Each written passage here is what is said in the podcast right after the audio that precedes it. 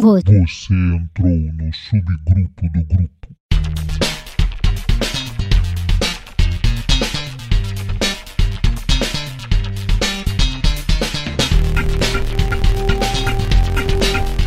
Bom, pessoal, estamos de volta aqui com o nosso nono episódio do podcast. Quem diria, nono episódio. E hoje nós temos uma visita ilustre junto ao nosso podcast, que é o professor Rafael Alves Santana, do IFE Itaperuna, e ele veio aqui nos ajudar a responder várias perguntas que nós estamos precisando de ajuda, Rafael, pelo amor de Deus. Hoje o tema é o impacto da tecnologia nos dias atuais e o Rafael é mestre em filosofia licenciado em filosofia e especialista em filosofia moderna e contemporânea e bacharel em teologia. Só ele mesmo para nos ajudar a responder o tema de hoje. Quais são os impactos da tecnologia nos dias atuais? Para ajudar nessa missão quase impossível de responder essas perguntas, eu conto aqui também na mesa com a ajuda do professor Tarcísio e do professor Flávio, além de mim, professor Kiko. Vou deixar a galera aí se apresentar. Vamos começar com o nosso ilustre convidado, o professor Rafael Alves. Pode cumprimentar a galera aí, professor. Olá, gente. Espero que estejam bem na medida do que nos é possível esse momento caótico da humanidade, mais um entre tantos. E lamento muito começar já com uma péssima notícia, porque eu não vou responder, eu acho que nada. Afinal, como um bom filósofo, eu estou mais aqui para perguntar junto com vocês do que para propriamente oferecer alguma resposta definitiva. De resposta, a filosofia ela também entrega aos montes. Mas eu acredito que a gente pode fazer boas reflexões, curtir esse espaço do diálogo, porque dialogar é fazer filosofia também. E que no final do programa a gente quem sabe aí conquiste alguns corações e mentes para pensar a filosofia e a tecnologia. Vou deixar agora a apresentação com meu amigo Tarcísio. Fala aí, Tarcísio. Olá, pessoal. Prazer estar aqui novamente com, com vocês. E um prazer imenso poder partilhar esse momento aí com o Rafael, uma pessoa de fala tão inteligente, amigo nosso, trabalha conosco. É um prazer imenso estar aqui. E passo a palavra para o Flávio poder se apresentar. Fala pessoal, bem-vindos. Que bom estar aqui mesmo, contando com essa mente privilegiada aí do Rafael para melhorar nossas perguntas de repente e para fazer perguntas talvez mais relevantes que também possam nos auxiliar a responder essas questões de tecnologia, filosofia, a filosofia dos novos robôs inteligentes, quem sabe. É isso aí, vamos nessa. É isso aí, pessoal. Mas antes da gente continuar, eu esqueci de um detalhe importante, hein? Continue interagindo com a gente pelo e-mail subgrupo do grupo gmail.com e também não esqueçam do nosso site que o Flávio pediu tanto pra gente falar aqui, né? É subgrupo do grupo.site. É isso aí, pessoal. Vamos lá. Live long and prosper. Ô, Rafael, deixa eu te fazer uma pergunta aqui muito importante. Nós estamos avançando aí com a tecnologia, as pessoas estão vendo esses impactos relacionados aí ao avanço das tecnologias na nossa sociedade. Mas qual é a relação, qual é a importância da filosofia, o que ela tem a acrescentar nesse nosso cenário tão tecnológico, né? O que a gente pode aprender com a filosofia nesse campo?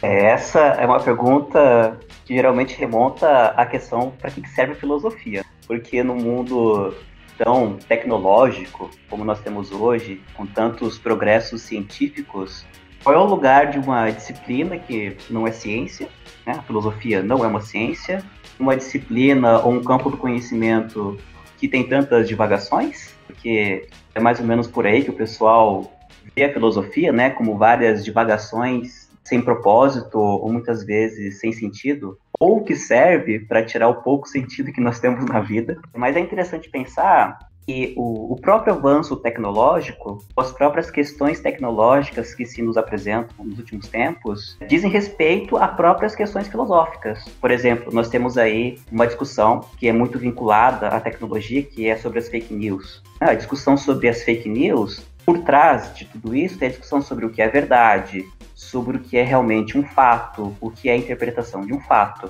Isso é uma pergunta filosófica, o que é a verdade.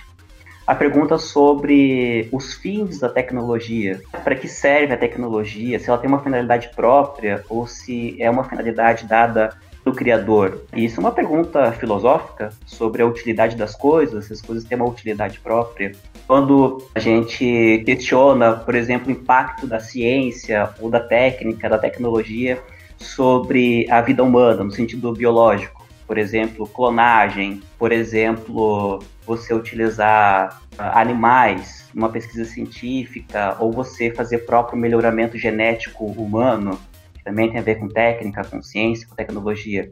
Isso diz respeito à ética, que é uma questão própria da filosofia, o que é certo e o que é errado. Quando a gente discute o acesso que as pessoas têm à tecnologia, que inclusive é uma discussão bastante prominente agora no nosso campus e no cenário nacional como um todo, no que diz respeito à educação. Se a escola pública ela deve ou não oferecer o ensino remoto para nesse momento de pandemia para os estudantes, mesmo que muitos estudantes não tenham acesso à tecnologia, né, a uma internet decente, não tem um aparelho em casa, computador, telefone que seja capaz de acessar os conteúdos disponibilizados pelas redes, então, a discussão sobre o acesso ou não à tecnologia, quem é que tem acesso, quem é que não tem, as condições de acesso, é um problema político, é um problema próprio da filosofia, que a gente discute sobre a justiça, né, o que é justo, o que não é justo. Então, vocês vejam, a filosofia ela está diretamente envolvida em vários problemas em que a tecnologia se desenvolve, que a tecnologia se propõe a resolver e que a própria tecnologia ela coloca também. Então, o que eu posso dizer forma muito suspeita, claro, porque eu sou estudante de filosofia, mas a filosofia está em tudo. Desde que você perceba que tudo tem problemas. Todas as ações nossas, todos os nossos pensamentos, tudo aquilo que nós produzimos e a produção tem a ver com a tecnologia, a filosofia está ali na medida em que nós podemos questionar, levantar problemas, perguntar os fundamentos, as realidades, os seus valores e tantas outras questões que diz respeito ao sentido da nossa vida, à felicidade e tudo mais. Seria mais ou menos por aí, né, a relação. Interessante. Agora você desconstruiu um conceito que eu tinha aqui. Eu sempre tive a ideia de que a filosofia ela era uma ciência. Agora você disse que ela não é.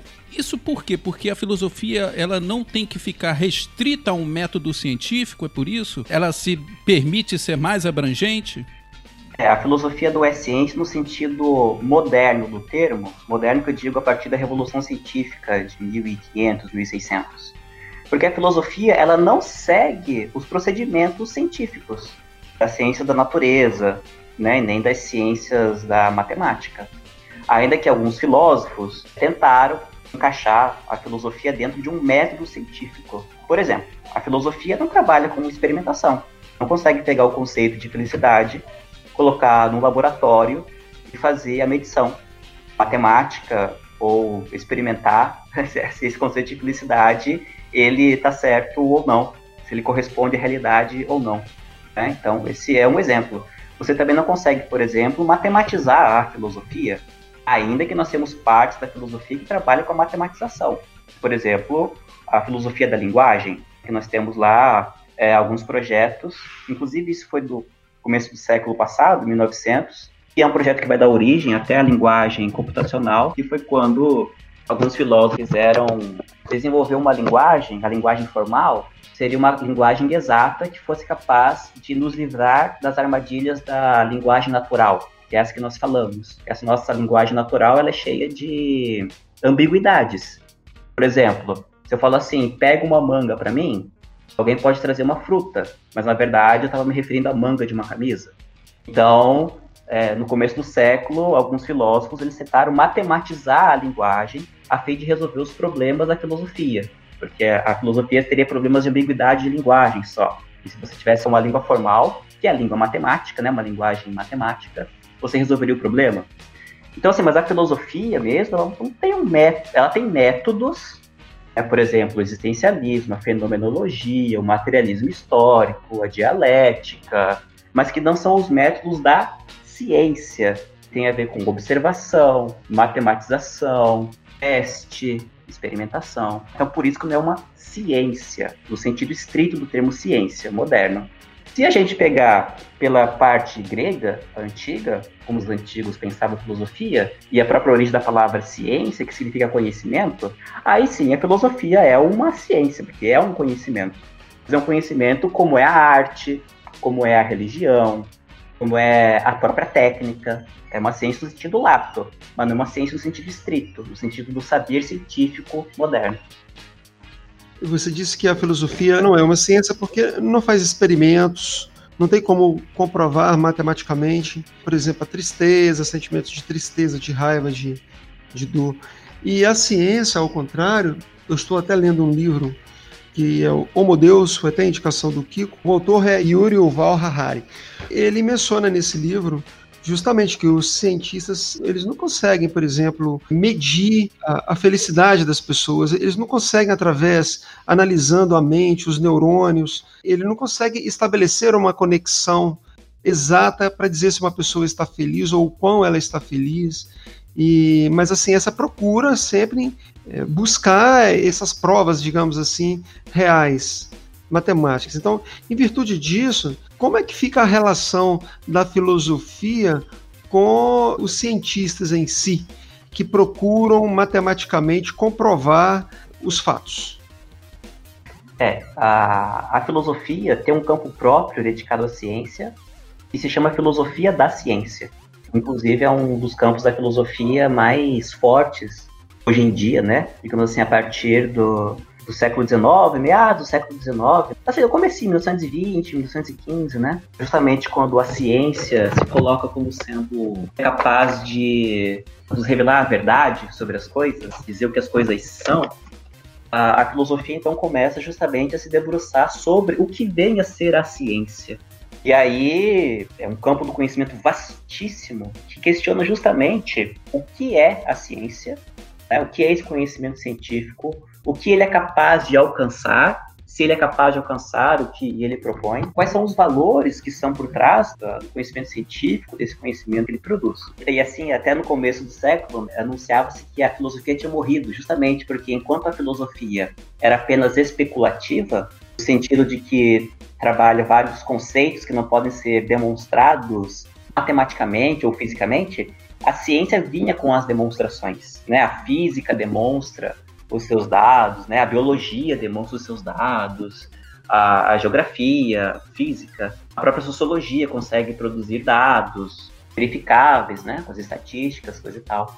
Uh, mas a filosofia não produz nada verificável. a filosofia apenas especula as coisas. E, e aí, justamente, a, a filosofia começa a, a, pensar acerca da ciência. Tipo, mas será que a ciência, ela própria, consegue também produzir o que ela diz produzir? Isto é, descrever a realidade como a realidade é? Aí começa o, o, um choque, né, entre a filosofia e a ciência. Qual a relação que tem entre a filosofia e a ciência? Bom, geralmente o cientista não pensa filosoficamente acerca do seu trabalho. O cientista vai lá, pega o método dele e testa. Então, sei lá, sei lá um físico está fazendo uma pesquisa sobre uh, o universo, ele vai lá, pega Newton e aplica Newton naquilo que ele está pesquisando. Se o Newton não come... se a filosofia do Newton, ou se a física do Newton, a física do Einstein não conseguir resolver os problemas que esse cientista, que esse físico se propõe a responder, então a teoria do Newton, a teoria do Einstein tem um problema. É preciso então buscar um novo, uma nova teoria científica. Mas enquanto essa teoria científica responde aos problemas que o físico se faz, ok, a ciência não tem nenhum problema, ela está ótima. O que o filósofo da ciência faz? Ele justamente questiona os fundamentos dessas teorias científicas no que ela se baseia, em que visão de mundo ela tem, se as suas teses por trás elas são teses coerentes ou não. É isso que o filósofo da ciência faz. Ele, ele questiona a, ciência.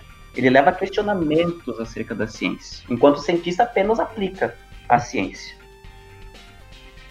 O Rafael, eu queria aproveitar essa sua fala para fazer uma pergunta uh, a respeito que você falou que o, o cientista geralmente não pensa sobre o seu processo de fazer ciência. E uma crença minha que uma das coisas que diferencia os humanos dos animais ditos não racionais, porque os animais também eles têm processo de pensamento, mas o ser humano, no meu entender, é o único que consegue pensar sobre o próprio processo de pensar. E aí a gente vê que no mundo atual, essa consideração de importância da filosofia você disse que está um pouco distante, mas os objetos de estudo da filosofia é, são cada vez maiores. Por exemplo, a questão de felicidade, a questão de como é o impacto dessas redes sociais na vida das pessoas, se isso é, é bom, se isso é ruim, enfim, os objetos de estudo estão aí, estão abundantes. Eu queria te perguntar, assim, se esse distanciamento, que as pessoas estão mais próximas dos aparelhos e menos próximas de si mesmo, se esse distanciamento ele é útil para alguém ou ah, alguém se beneficia disso. Uhum. Bom, vamos lá. São três pontos para abordar. Primeiro, essa questão da diferença entre nós, animais humanos, em relação ao restante da natureza. É, até onde a gente sabe, ou até onde a gente percebe, o que a gente consegue interpretar da natureza, dos outros animais, nós temos apenas uma visão externa dos animais, nós não conseguimos perceber os seus processos internos, seja de sentimentos, seja de pensamentos, seja de volição, né, das suas decisões. Então, como a gente olha só por fora, a gente imagina que eles agem apenas instintivamente, enquanto nós conseguimos agir reflexivamente, questionando nossos processos. Ainda que hoje em dia a gente possa até questionar se a gente questiona nossos processos. A sociedade está bem complicada. Então tem esse lado racional, tanto que até por isso a gente diz né, que nós somos animais racionais, porque nós somos capazes de refletir, de raciocinar para explicar o mundo, explicar a vida ou buscar sentidos para nossa vida, enquanto o restante da natureza não é capaz de fazer isso. Nenhum animal se questiona, até onde a gente sabe. Questiona o sentido da sua vida, a sua origem, para que, que ele existe, para onde ele vai. Uh, mas também tem o outro lado da natureza humana, que também nos diferencia do restante dos animais, que é justamente a parte da técnica. Nós somos Homo sapiens, mas nós também somos Homo faber. Inclusive, até alguns estudiosos que dizem que antes de nós sermos Homo sapiens, nós somos seres que fazemos coisas. Somos seres que produzimos coisas. Por exemplo, nós produzimos armas para nos defender e para poder sobreviver. É, inclusive, se a gente olhar a nossa posição em relação à restante natureza, nós somos animais super frágeis. Nós não corremos rápido, nós não nos camuflamos, nós não voamos, nossa natação é limitada. Então, assim, é um milagre que nós tenhamos sobrevivido até agora. Nós nascemos prontos, né? Parece que a gente tem um período de praticamente gestação depois de nascer. Diferentemente da girafa, que quando nasce já sai correndo, a girafinha cai em pé e já sai correndo, para não ser devorada pelos animais. Ó, o Joaquim, meu filho, tá com 6 anos, ele ainda precisa de mim para se defender no mundo. Sabe que eu mimo bastante ele, né? Mas é mesmo se eu não mimasse, não dava para jogar ele no mundo para sobreviver sozinho. Mas nós só conseguimos sobreviver à natureza porque nós conseguimos produzir coisas. Por exemplo, fogo. Né? O fogo é uma coisa maravilhosa para nossa existência.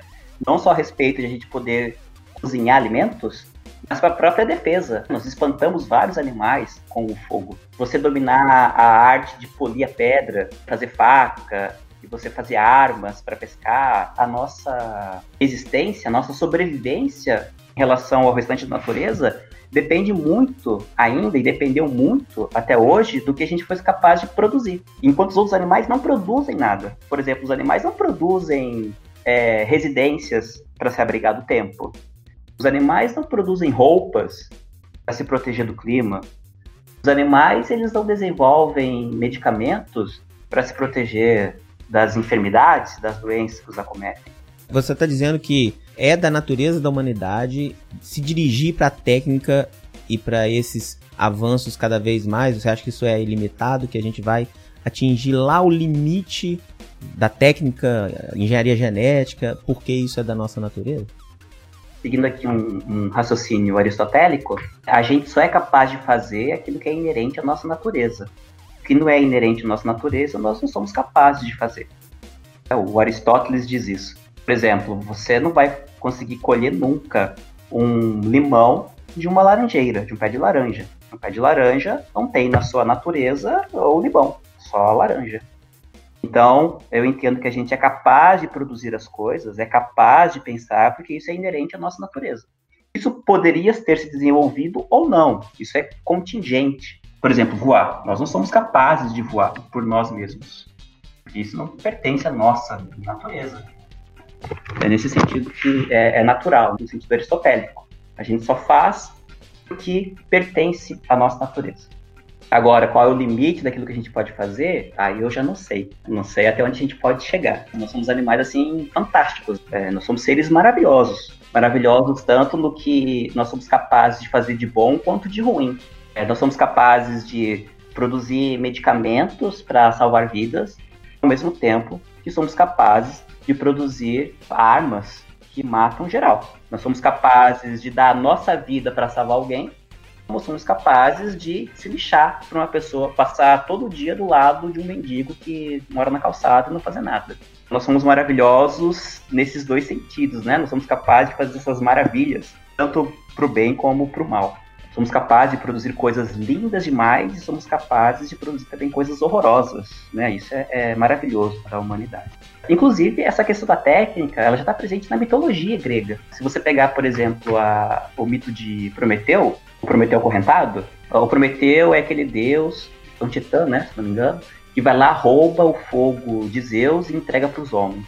Como castigo, ele é acorrentado né, entre duas montanhas, e aí vem o corvo e come o fígado dele, e o castigo para a humanidade é a Pandora. Mas qual é o lance ali por trás do mito de Prometeu? É justamente a ideia de que o domínio do fogo, né, a capacidade do ser humano dominar o fogo, conhecer o fogo, permite que o ser humano não mais dependa dos deuses, mas agora ele é capaz de, por si mesmo, se defender, produzir seu alimento, né? Porque agora ele tem um fogo. E essa tecnologia, ela torna o homem independente dos deuses. Então, o Zeus fica bravo com o Prometeu, justamente porque o Prometeu dá essa esperança para os homens de que os homens não dependem dos deuses. A questão da, da genética humana, de que a gente é capaz de hoje em dia de produzir seres humanos sem doença, né? Ou essa expectativa que nós temos, né, de fazer um ser humano que não tem doença nenhuma. Aí as pessoas vêm e dizem: "Ah, o ser humano está brincando de ser Deus". Porque é justamente isso que a técnica faz com a gente. Ela nos dá liberdade frente à natureza, né? Ela nos coloca dominando a natureza e não sendo dominado por ela. É essa ambiguidade que está ali no mito de Prometeus. O fogo, ele liberta a gente dos deuses, mas ao mesmo tempo a, a, gente não se sente livre dos deuses, porque a vida é tão complexa e tão cheia de armadilhas, digamos assim, que sempre tem alguma coisa que escapa do nosso domínio, da natureza, da técnica, a gente se vê recorrendo a Deus para tentar resolver um problema. Quando o ser humano não consegue explicar cientificamente, o primeiro recurso dele é atribuir a Deus. Antigamente não se conseguia explicar as chuvas, as tempestades, as, os movimentos das placas tectônicas e atribuía tudo isso aos deuses, a fúria dos deuses, né? Sim, é porque nós seres humanos, isso diz respeito ao nosso lado racional, né? A gente precisa de sentido para as coisas, nossa vida precisa fazer sentido. Então, os mitos, eles são essa tentativa de dar um sentido para a vida humana, um sentido para a existência das coisas, um sentido é, para as coisas ruins que acontecem com a gente e as coisas boas que acontecem com a gente. E também é uma explicação que serve para fazer com que a gente perca o medo das coisas, sempre no caso da mitologia apontando para a divindade. É, existe a doença porque os deuses estão bravos com os seres humanos, então estão castigando a gente. Então, a mitologia ela vem nesse essa primeira forma, né, de dar um sentido, uma explicação para a vida, de dar um porquê para as coisas acontecerem. À medida que a técnica vai se desenvolvendo, a filosofia vai se desenvolvendo, a gente vai se libertando, digamos assim, né, da mitologia, das crenças, das crendices. E até por isso que na modernidade uh, começou a se dizer que a Idade Média era a época das trevas e a modernidade é, é a época das luzes, porque agora com a ciência e com a técnica a gente vai se libertar das crendices, a gente vai perceber que uh, não é Deus que faz a cura, mas a cura o ser humano é capaz de fazer, né? Então a ideia é que na modernidade a gente ficaria menos acreditando menos em Deus ou Deus seria um personagem que não teria tanta atuação assim na nossa vida. E Deus criou o mundo, deu corda no mundo, agora o mundo funciona por si mesmo e nós seres humanos somos dotados de razão que é para entender o mundo e conseguir resolver os problemas do mundo. Live long and prosper. Aí o, o Rafael, aproveitando até a, a fala do Flávio, que disse para onde nós estamos caminhando, a gente vê que a evolução tecnológica está imensa. O ser humano, pela inteligência que ele tem, pela essa capacidade de pensar, ele é um ser dominador e ele, e ele escraviza os que são inferiores a ele. Então a gente vê a análise aí, por exemplo, do tratamento dos animais, de de, desde colocar, por exemplo, um burro com arado até ele trabalhar até a sua exaustão, isso às vezes torna-se até normal, ou mesmo deixar animais aprisionados em um cercado muito estreito para poder fazer somente criação de, de carne para abate, por aí vai. Ele é um ser dominador. Agora, com relação ao avanço dessa tecnologia, a gente não sabe muito bem ao certo onde nós vamos parar com isso. A gente tem várias frentes aí. A própria frente da genética, da engenharia genética, que invariavelmente isso daí, a meu ver, vai só progredir. Tem o outro lado tecnológico em si mesmo, é, dessa parte digital, né, digamos assim, que é a parte da inteligência artificial, que muito se fala, é assombroso o que ela está fazendo. Então, a pergunta que eu te faço é assim: no futuro, é, alguns autores preveem que se não tomarmos o devido cuidado, e até pessoas assim de peso da, da tecnologia, como Bill Gates, as máquinas podem com a inteligência artificial, assumir o poder. É aquela reflexão: quem é que garante que essas máquinas, não se tornando dominantes sobre os seres humanos, não vão agir da mesma forma como nós estamos agindo agora com os seres que são para nós inferiores à, à, nossa raça, no caso dos animais. Até pouco tempo atrás aí nós tínhamos até escravidão de humanos, né? Então quem é que garante que isso não poderá ocorrer? Você já refletiu a respeito disso, Rafael? Isso é, é uma das discussões dentro da filosofia da técnica, né, e da própria tecnociência, que a gente é um campo em expansão, que diz respeito às questões ético e políticas, das consequências da aplicação da técnica na nossa vida. Um pedacinho só da, da reflexão. Talvez seja, assim, a mais fácil, né, das pessoas compreenderem e perceberem, justamente porque diz respeito àquelas coisas que nós temos como caras à nossa vida, que é a liberdade. Nós tanto prezamos, né? Então, a gente tem medo que a, a, as máquinas possam tirar essa nossa liberdade. Ainda que, quando a gente fala de técnica e tecnologia, a gente está falando de objetos, como eu disse, o, o computador, a roupa, a agulha e costura, o copo, né, para tomar água, tudo isso é objeto técnico. Por que, que é um objeto técnico? Porque não é natural, não está na natureza, foi produzido pela gente. Então é artificial. A, palavra, a palavra em grego, né, de onde vem a palavra técnica, é tecné. E tecné é, circunscreve justamente essa capacidade nossa de fazer coisas, capacidade de produzir coisas, e denota um saber fazer, saber fazer coisas. O correspondente em, em latim seria arte, e da onde vem a palavra artefato. Então, o artefato é aquilo que é produzido pelo homem. Aquilo que é produzido pelo homem não é natural, ele é artificial. O artefato é artificial, ele é produzido. Então, assim, tem os objetos fabricados pela gente. A técnica também diz respeito a esse conhecimento que implica na produção de artefatos, um saber teórico, um saber prático de respeito à nossa atividade humana de adquirir uma habilidade, de inventar, de projetar, de operar, de manter. E também diz respeito à vontade. Toda técnica, ela manifesta um propósito humano na sua relação com a realidade. Por exemplo, a maquiagem, ela expressa ali, essa técnica, essa tecnologia de você pintar o rosto, ela manifesta um propósito. No caso da maquiagem hoje em dia é para embelezamento, geralmente. As mulheres ou os homens que vão numa loja de estética comprar uma maquiagem fazem majoritariamente para ficar mais bonito, se sentir mais bonito. Já numa tribo indígena, a pintura já tem um outro propósito humano, é de mostrar para outra tribo que você está preparado para guerra, ou para revelar a tua ligação com um determinado ente da natureza. Então, a técnica também manifesta essa vontade humana, esse propósito humano que nós temos. Essa questão dos males que a tecnologia pode trazer para a gente, a inteligência artificial dominar nossas vidas, é apenas um aspecto de algo que já ocorre, porque a gente é dominado pela técnica.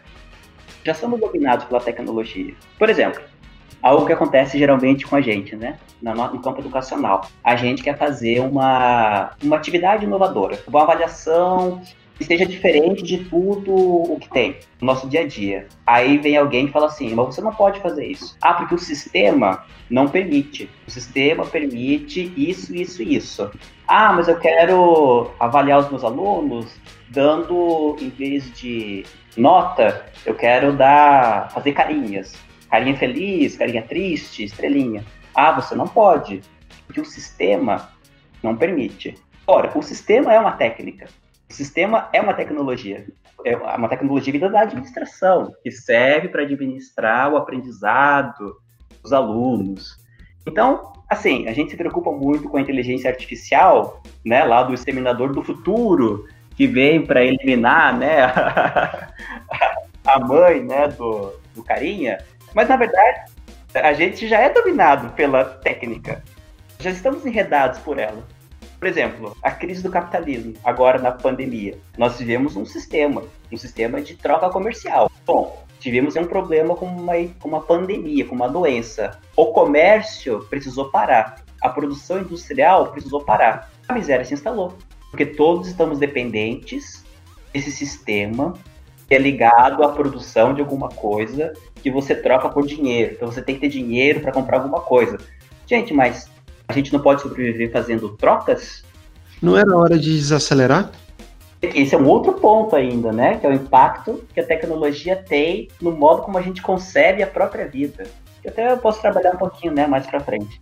Mas veja, a gente se preocupa tanto com o impacto das máquinas, é, máquinas inteligentes na nossa vida, mas nós já somos dominados por elas. Por exemplo, dos assuntos que vocês dominam bem, né? É, que é a questão da administração da nossa vida pelos algoritmos. Por exemplo, quando você contrata um seguro. Antigamente, você tinha lá pessoas que faziam o cálculo se o Rafael Alves de Santana ele é um segurado que vai trazer prejuízo ou não, o risco. É o cálculo autuarial, né? Atuarial, autuarial, alguma coisa assim. Hoje em dia, quem faz isso é o algoritmo. Hoje em dia, quem decide para mim no meu banco qual é o melhor investimento que eu tenho, quem faz o meu perfil de investidor, não é o analista do banco, é o algoritmo. Eu vou ali no aplicativo do banco, fiz o que eu quero, a partir das informações que eu dou, e indica para mim qual é o investimento que eu devo fazer. Né? Então, assim, a dominação pela tecnologia, a dominação pelas máquinas, não é uma coisa do exterminador do futuro, do Minority Report. É, já é presente, ela já existe, ela já acontece. Nós já somos dominados pela técnica, pela tecnologia.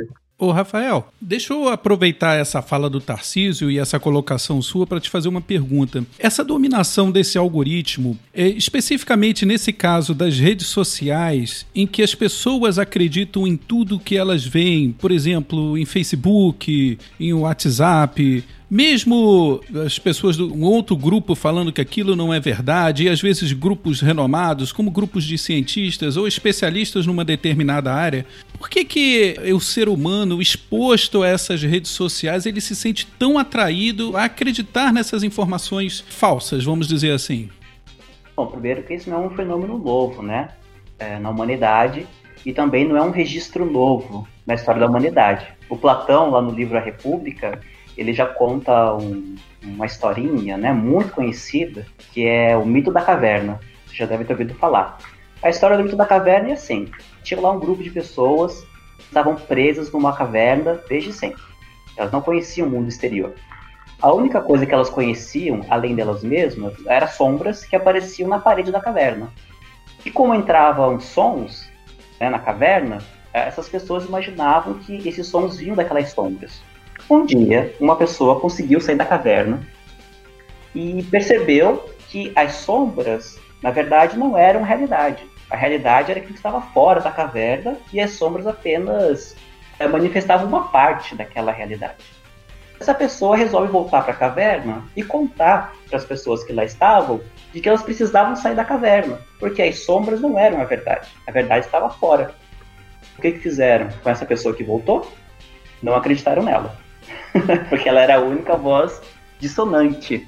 E, e, essa pessoa contrapunha ou desacreditava tudo aquilo que aquele grupo de pessoas acreditava então ser verdade. Ora, isso tem várias implicações, né? Mas relacionado à tua pergunta é o seguinte: a gente se apega ao que o grupo diz. É muito mais confortável, não dá um sentimento de segurança. A autoridade do grupo tem muito peso e a gente sempre prefere obedecer à autoridade do que questioná-la. É muito cômodo você seguir a maioria e é muito bom você se sentir dentro de um grupo. Esse é um dos motivos. Outro motivo dessa manipulação toda tem a ver com a educação. Primeiro que as pessoas não são educadas a pensar por si mesmas. E isso não é de hoje, essa reclamação que os filósofos fazem desde sempre. É, as pessoas não são educadas a pesquisar, não são educadas a questionar, não são educadas a buscar os fundamentos e as bases. Se minha mãe diz que é verdade, então é verdade. Se meu amigo diz que é verdade, então é verdade. Afinal de contas, a minha mãe não mente para mim, os meus amigos não mentem para mim, não é mesmo? E sendo minha mãe, eu não vou duvidar dela, porque é minha mãe. E sendo meus amigos, eu não vou duvidar deles, porque são meus amigos, né? Se duvidar do meu amigo, que tipo de amigo eu sou, não é mesmo? Então tem esse componente social aí, também que fortalece muito, aliado com essa precariedade educacional nossa, que ela é, é mais voltada para informar do que ensinar a refletir, é um caldo feito para manipulação algorítmica. Mas a questão do algoritmo é, não é só de manipular assim, a informação, né? No sentido de fake news, porque o algoritmo também manipula você para coisas boas. Por exemplo, eu estou procurando uma televisão para comprar. É, eu fiz duas, três pesquisas, não preciso mais pesquisar, porque onde eu entro já aparece lá várias propagandas de televisão para mim. Então, isso para mim é muito cômodo, é muito bom, porque não preciso entrar nos sites, já aparecem as promoções para mim aonde eu entro. Então, por um lado, isso é bom. Não deixa de ser manipulação também, é manipulação. O, o, lance do algoritmo, é, o que se discute muito hoje em dia, não é só no campo da filosofia, mas no campo da política, no campo do direito, é a necessidade que a gente tem de, da governança dos algoritmos. A gente precisa criar regras para governar os algoritmos. É a transparência dos dados dos algoritmos e também, principalmente, o controle dos dados sobre o qual o algoritmo age. Afinal de contas, né, o algoritmo ele não cria nada. O algoritmo trabalha em cima de dados. Porque se você não oferece dado, o algoritmo não tem o que fazer. Então é preciso que a gente é, tenha governança algorítmica. Porque aí você protege tanto a questão da informação, como a questão da manipulação da informação, como a criação de bolhas, como a questão dos boots, uma questão das, das máquinas mentirosas que agem para manipular a eleição, para manipular comércio. A gente sabe que a notícia e as informações, elas sempre foram manipuladas, manipuladas por aqueles que têm o poder sobre a informação. Aqui ninguém é inocente de achar que a grande mídia ou a mídia tradicional, não vou dizer que ela mente, mas que ela manipula, manipula. Obviamente, o dono da Globo tem interesse em dar algumas matérias que sim, né, e outras que não, ou aquelas matérias que eles são obrigados a oferecer, tenta dar uma interpretação que fortaleça o lado dela, né? Então, assim, o, o grande, a grande questão nossa é nos educarmos para saber ler, ler os fatos e conhecer quem é que está passando os fatos. Por exemplo, quando eu vou ler o Estadão, eu sei que o Estadão vai me fornecer uma perspectiva dos fatos liberal, economicamente, e conservadora nos costumes. Se eu vou ler uma carta capital, eu vou saber que a interpretação que a carta capital vai me dar dos fatos é uma interpretação de esquerda progressista. É assim, é preciso saber que toda apresentação de notícia, de fatos, ela é uma interpretação da realidade. Eu preciso saber então que essa interpretação não é neutra, saber qual é o viés dessa interpretação, para aí sim eu poder ter mais segurança naquilo que eu estou conhecendo, sendo informado. No caso específico desses algoritmos, eles surtiram um efeito potencializador dessa característica humana de negar certos fatos. Por exemplo, quando você falou aí sobre pesquisar sobre TVs e ele facilitou sua vida encontrando a TV, ao mesmo tempo, esse algoritmo pode decidir te mostrar uma informação sobre os malefícios que a TV produz e aí entra uma fake news nesse meio. Essa incapacidade de criticar essa informação, de saber diferenciar essa informação como sendo uma informação verdadeira ou de origem confiável, será que não cabe ao algoritmo também ter essa responsabilidade? Quando eu falo algoritmo, evidentemente são as pessoas que tratam esses dados que vão ser expostos pelo algoritmo. Aí envolve um aspecto técnico que eu não sei praticamente nada, né? Que é a questão da construção do algoritmo, né? Eu não sei como o algoritmo ele é, ele é construído. Agora, a gente tem uma questão hoje em dia, que é a questão é que o algoritmo ele aprende sozinho, né? Esse que é até o grande lance da inteligência artificial tem, tem nos dado esperança ou temor. No caso aí, esses algoritmos em geral, eles têm essa missão de manter você conectado em algo que está sendo vendido para você. Seja, a sua, seja o seu tempo em rede social, seja o número de cliques, que até o Flávio mencionou num episódio anterior, o número de cliques que você faz em uma determinada uhum. imagem.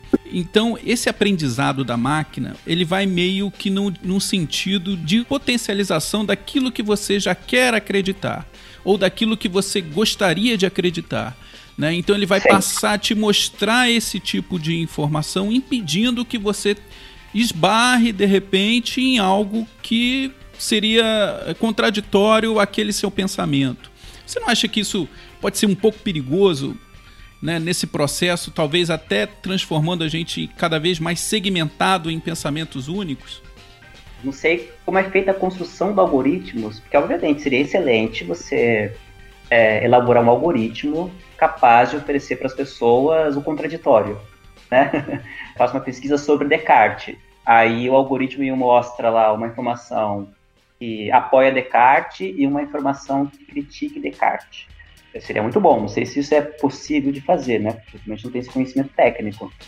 No entanto, o que a gente percebe desses algoritmos e a grande crítica aos algoritmos, esses do Facebook, do Google, essas, essas grandes empresas, né, que, que têm um controle, um monopólio da informação, é, qual é o papel do algoritmo? É recolher informação. Esse é o primeiro passo. O algoritmo ele trabalha sobre informações, sobre dados. Como eu falei antes, se, se o algoritmo não tem dados, ele não faz nada. Então, é, é recolher dados e a partir desses dados tentar elaborar um padrão. Eu estava lendo um artigo, é bastante interessante, falando que o algoritmo ele ajuda ao que se chama de psicopolítica. O que seria a psicopolítica? A partir da leitura dos dados, do recolhimento dos dados que as empresas têm, elas conseguem ver um padrão de vida nosso, um padrão de comportamento. E aí, a partir desse padrão, elas conseguem determinar o que a gente gosta, o que a gente não gosta, o que a gente quer, o que a gente não quer, o que a gente vai fazer ou deixar de fazer. E aí, se antigamente o poder ele estava sobre o corpo, é, o castigo e a manipulação estavam sobre o corpo, por exemplo, antigamente quando a gente aprontava, a mãe nossa ia lá e dava uma chinelada na bunda, né?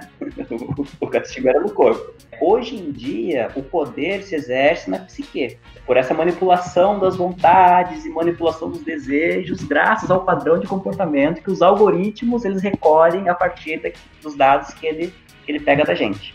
O número de cliques, aonde eu clico, a partir da minha rotina, que é lida pelo, é, pelo meu telefone celular, que é, o sinal dá. Então, assim, tem essa manipulação da nossa vida, né? essa leitura da vida. Então, assim, é como eu disse, eu não tenho conhecimento técnico para saber em que medida que o algoritmo ele seria capaz de oferecer a diversidade para a gente, né? o contraditório, o diferente. Porque o algoritmo ele trabalha em cima dos dados que a gente oferece para ele. O meu Facebook, quando eu usava, conseguia educar o meu algoritmo para receber a diversidade de informações. Então, eu recebia no meu Facebook na época da eleição do Bolsonaro, tanto posts de apoiadores do Bolsonaro, como posts de apoiadores do Haddad. Mas foi um trabalho de educação do meu algoritmo, digamos assim. Que eu, eu, clicava tanto em notícias a respeito do Bolsonaro, como em notícias a respeito do Haddad. E ainda hoje, né, de vez em quando eu dou uma olhadinha no Facebook, mais como feed de notícias, eu recebo lá postagens de pessoas bolsonaristas e postagem de pessoas anti-bolsonaristas. Então o meu Facebook assim, é uma é uma exceção entre as várias reclamações né, que eu vejo das pessoas. Mas é porque eu, conscientemente disso, eduquei o algoritmo. Percebe? Então é, é assim, é, é isso. É, tem a ver com, a, com a, a, educação que você faz ao algoritmo, mas meu propósito com que o algoritmo foi criado, a que informações o algoritmo tem acesso, política, ética, epistemológica, né? Live long and prosper. É, é, verdade, você conscientemente você consegue treinar o seu algoritmo, forçando ele a entender que o seu comportamento ele é mais plural. Eu não quero é, exatamente aquilo que você está é, de repente expondo para mim. Eu quero, eu quero outra coisa. Então você pode forçar o seu algoritmo a isso. Mas uma pessoa não consciente disso, ela também está interagindo com aquele algoritmo. O ser humano é como se fosse um algoritmo também, que acaba aprendendo que aquilo que o algoritmo está mostrando também é positivo. Então, o algoritmo aprende com aquela pessoa, mas a pessoa acaba aprendendo com o algoritmo também. Essa interação homem e aquele algoritmo máquina, essa interação não pode surgir a uma tendência um pouco perigosa. Por exemplo, o cara, ele é a primeira vez que é, é exposto a um grupo político, vamos assim dizer, né, numa rede como o Facebook, a um grupo bolsonarista ou a um grupo de extrema esquerda, vamos dizer, e aí ele acaba achando que aquilo é positivo e ele clica naquilo porque o algoritmo induziu a ele e o algoritmo acaba reforçando porque ele clicou e a pessoa vê uma segunda vez e aquilo acaba entrando num ciclo que acaba induzindo o humano a acreditar no algoritmo e não o algoritmo acreditar no humano. Mas esse movimento já acontece, já acontecia e acontece sim o algoritmo, né? Por exemplo, quando a gente vive só no mesmo grupo social, num grupo social só, seja religioso, seja político, seja musical. Vou dar um exemplo meu aqui, né? Quando eu era jovem, adolescente, eu pertencia a determinada religião que dizia que fora daquela religião as pessoas não eram felizes, que fazer o que as pessoas faziam trazia infelicidade, que era mal, que a gente só era feliz naquele, naquele espaço ali, que não devia se misturar com quem não era da religião. Aí eu fui pra faculdade. E eu acreditava naquilo, né? Tipo, meus amigos de escola, não, jamais. Vou pra escola, eu, eu frequento com eles ali socialmente, mas fora da escola, minha vida é na religião. Né? À noite, final de semana, o pessoal me chamava para jogar futebol, com a escola eu não ia, mas o pessoal que me chamava da religião eu ia. Ficava só naquele meio grupo social. Aí eu acreditava só naquele grupo social da religião. Quem tava fora tava completamente errado. E nessa época não tinha internet ainda não, né? Era 90, 96, 97, mais ou menos, né? A internet estava começando a aparecer. É, e aí depois eu fui para faculdade, e na faculdade eu percebi que eu estava dentro de uma bolha.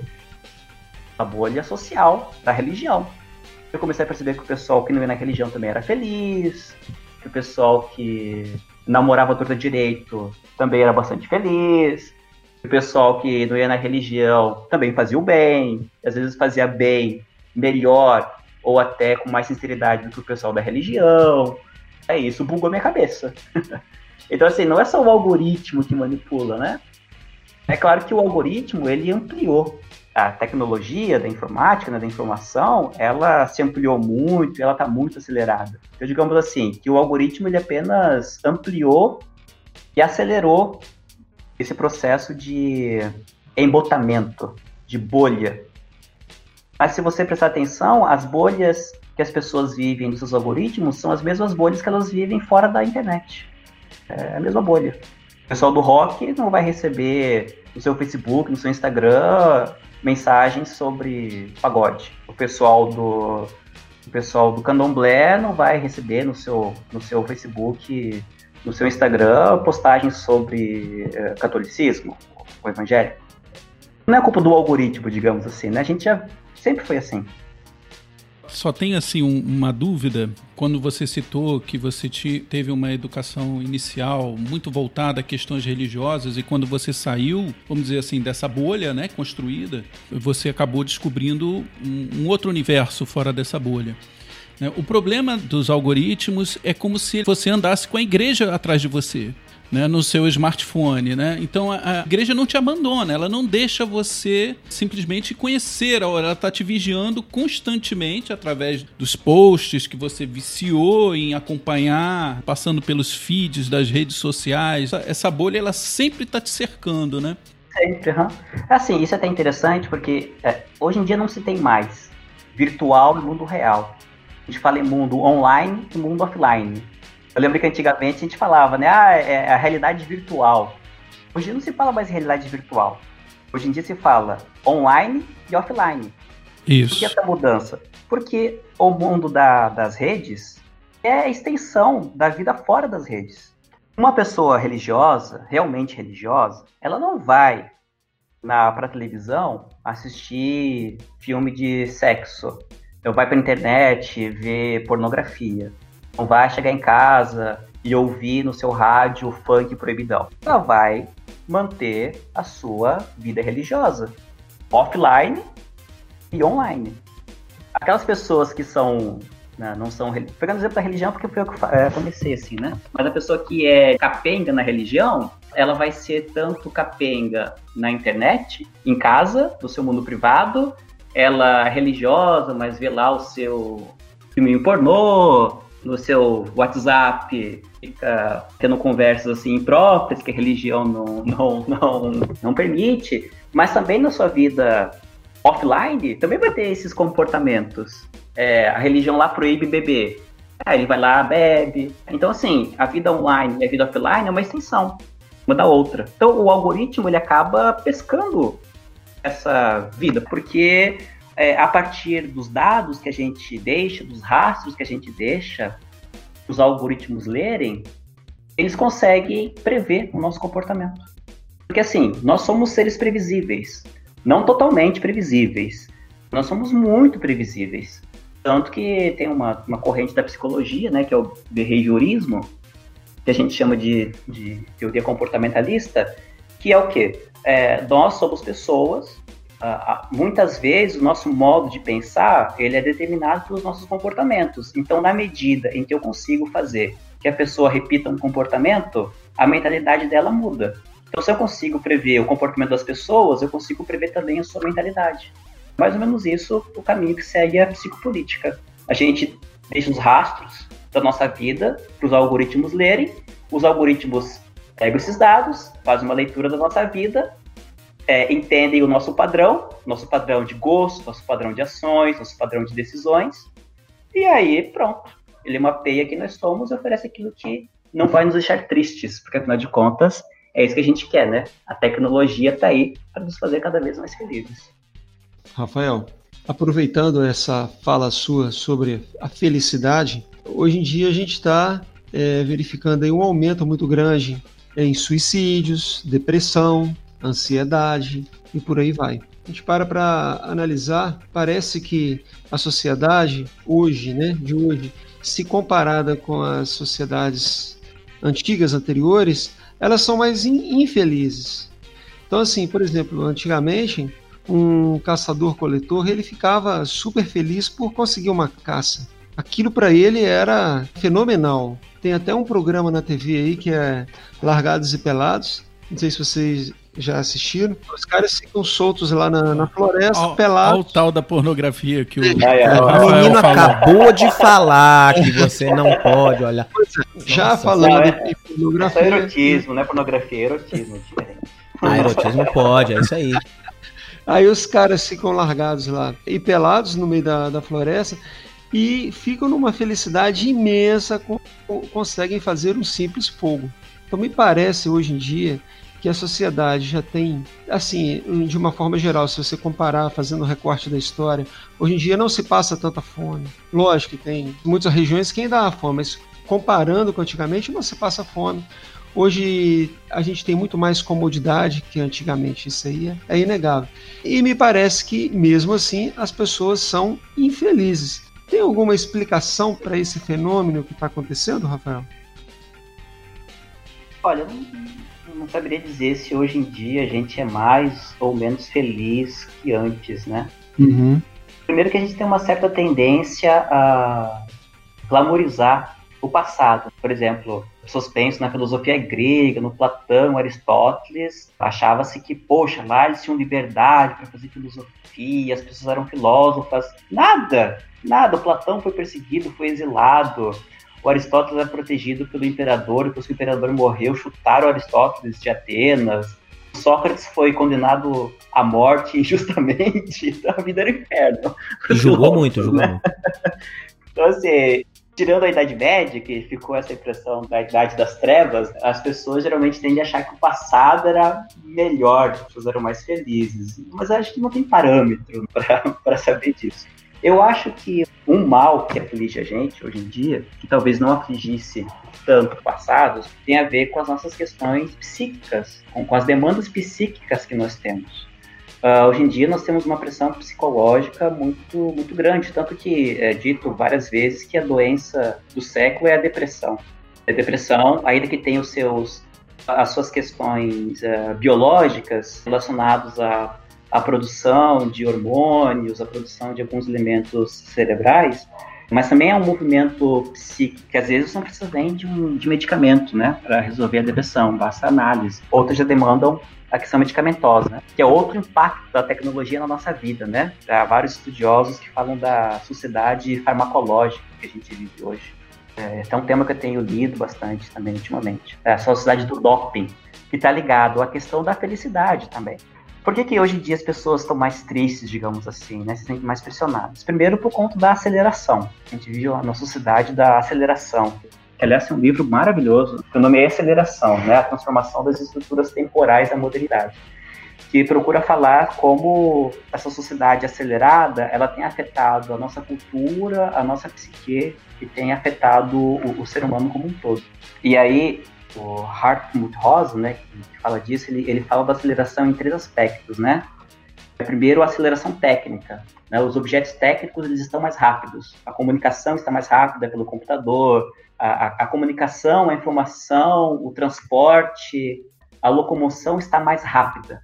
Eu lembro que quando eu comecei a usar a internet, em 96, 97, era de escada. Né? Nem sei quantos kbps era na época, era 50 kbps, eu acho, a internet, alguma coisa assim. Era boa a sua internet. Era boa, 50 kbps era boa. É, e... 56, é. Hoje em dia eu tô com uma internet aqui de 20 mega, eu fico irritado porque eu não consigo jogar meu Xbox direito, né? Leva a taxa de download é de 10, eu acho, 10 mega. Eu acho um absurdo. Mas, cara, quando era kbps, não conseguia ver uma foto JPEG. era, era terrível, né? Então, assim, a técnica, né, os objetos técnicos estão acelerados. Isso afeta, obviamente, não é a causa, mas ela afeta a aceleração da mudança social. Hoje em dia as mudanças sociais estão muito mais rápidas. Vamos pensar aqui, por exemplo, que a Idade Média ela durou mil anos, do ano 400 depois de Cristo até 1500, quando nasce a Revolução Científica. É, as transformações que ocorreram no período da modernidade fizeram que a modernidade durasse aproximadamente 500 anos, metade do tempo, 500, 600 anos, que começou lá com a Revolução Científica, modernidade, né, 1500, e as discussões sobre o mundo pós-moderno são de 1950. São 500 anos uma mudança de era para outra. E, e, as transformações todas que nós tivemos no século XX são muito rápidas.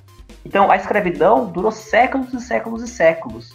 Acabou a escravidão, a gente teve ali as questões feministas, né? A liberação da mulher, aí vem a liberação sexual, aí vem a questão da tolerância religiosa, teve as questões da aceitação da homossexualidade, e aí, junto da homossexualidade, já vem as questões transexuais. Então, assim, as transformações sociais estão cada vez mais rápidas também. A Idade Média, mil anos, modernidade, 500, pós-modernidade, não deu 100 anos, o pessoal já está pensando em outra coisa. Qual é a era que nós estamos hoje em dia? Sei lá, as revoluções industriais. A primeira revolução industrial foi com a invenção da máquina a vapor, em 1800. Bom, aí depois, 200 anos depois, já teve o Fordismo, depois, nos anos 70, a Revolução Tecnológica, a gente está na quarta Revolução Industrial já. A primeira demorou dois mil anos. A quarta, não passou nem 100, já tinha até a quarta Revolução Industrial.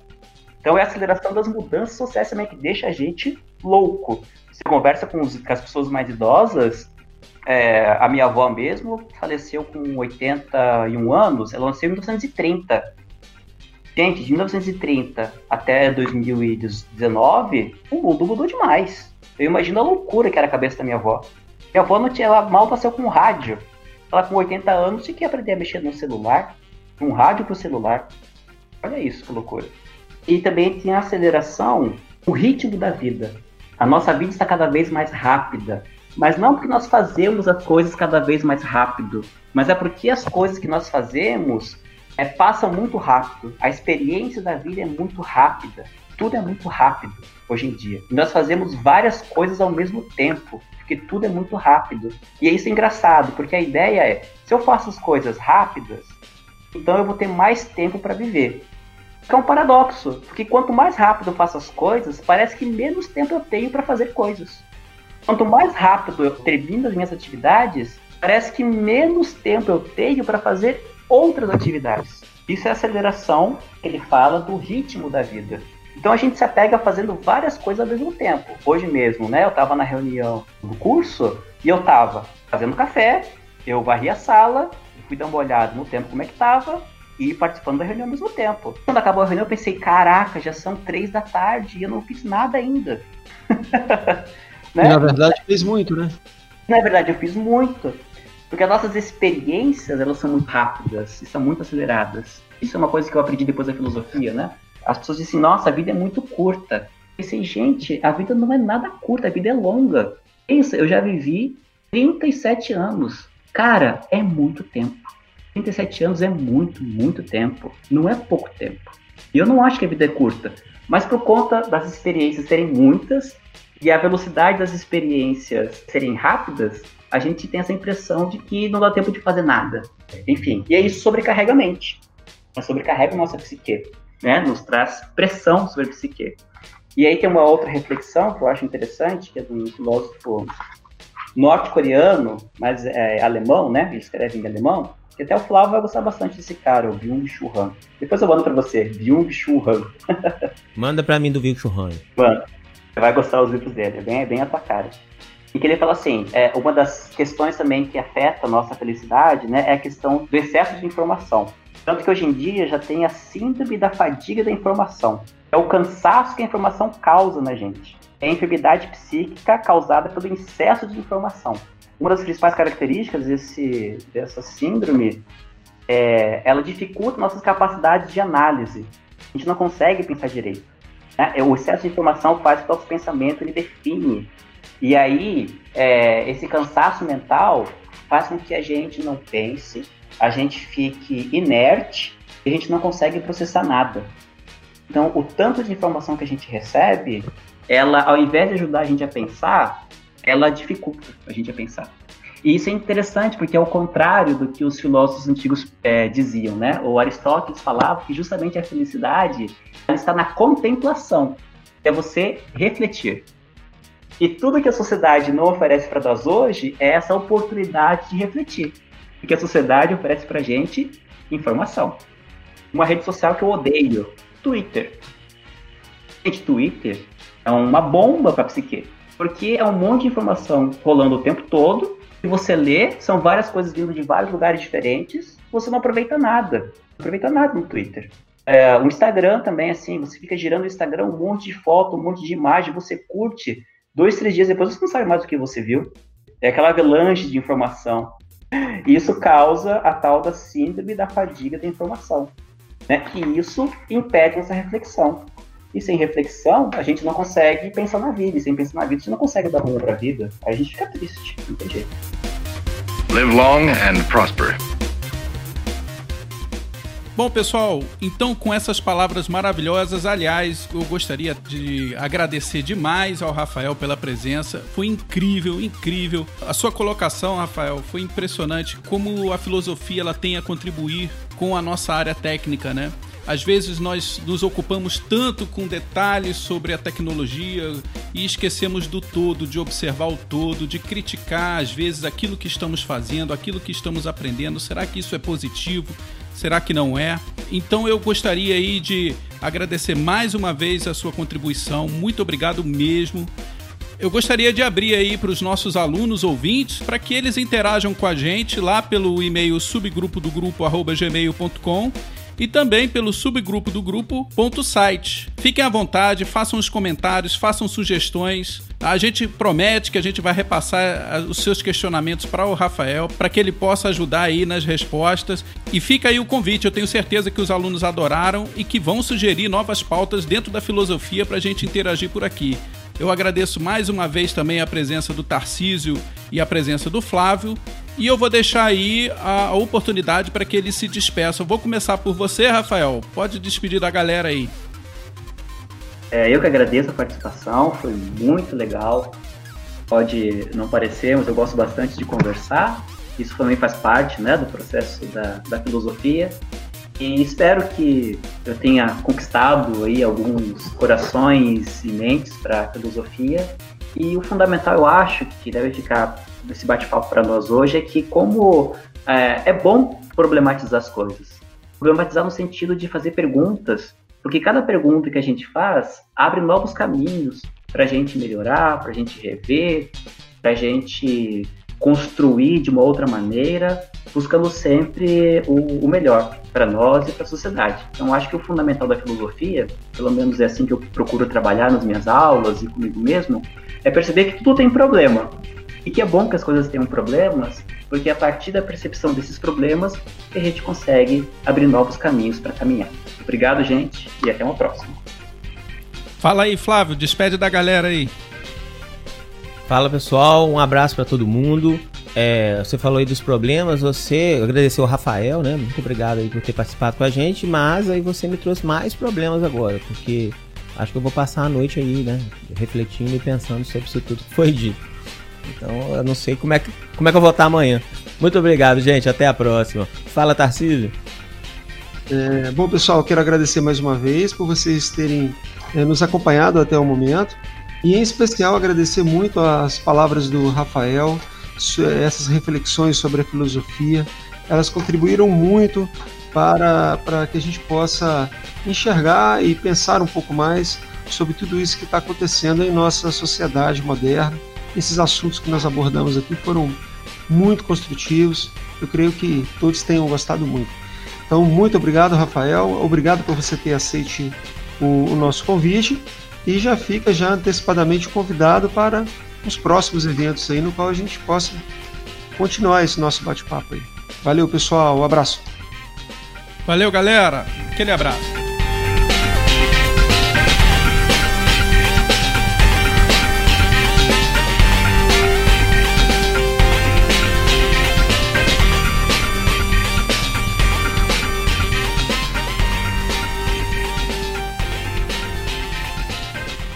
Também não esqueçam do nosso site que o Flávio pediu tanto pra gente falar aqui, né? Subgrupo do grupo.info. Não é esse, é subgrupo do grupo.site. Vamos lá, pessoal. Não se esqueçam de, de não entrar no subgrupo do grupo. É isso aí, pessoal. Vamos lá.